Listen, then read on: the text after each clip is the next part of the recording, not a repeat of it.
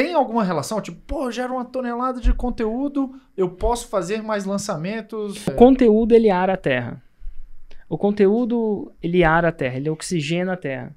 Então, quanto mais conteúdo você faz, mais leads vão tender a aumentar o relacionamento com você e mais elas vão estar é, maduras para serem colhidas.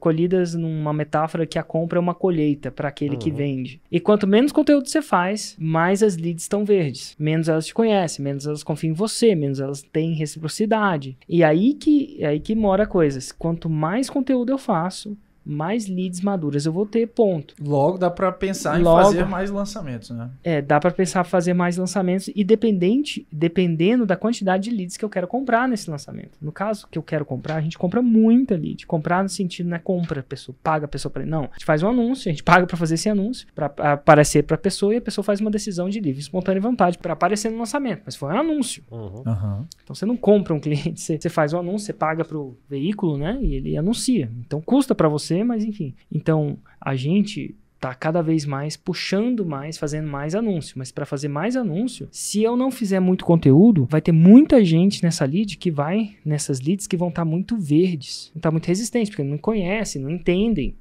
E aí, eu não conhecer, não entendem, vão ser mais difíceis de colocar o e-mail lá porque não me conhece, vai saber quem eu sou. E aí vai custar muito mais caro para mim.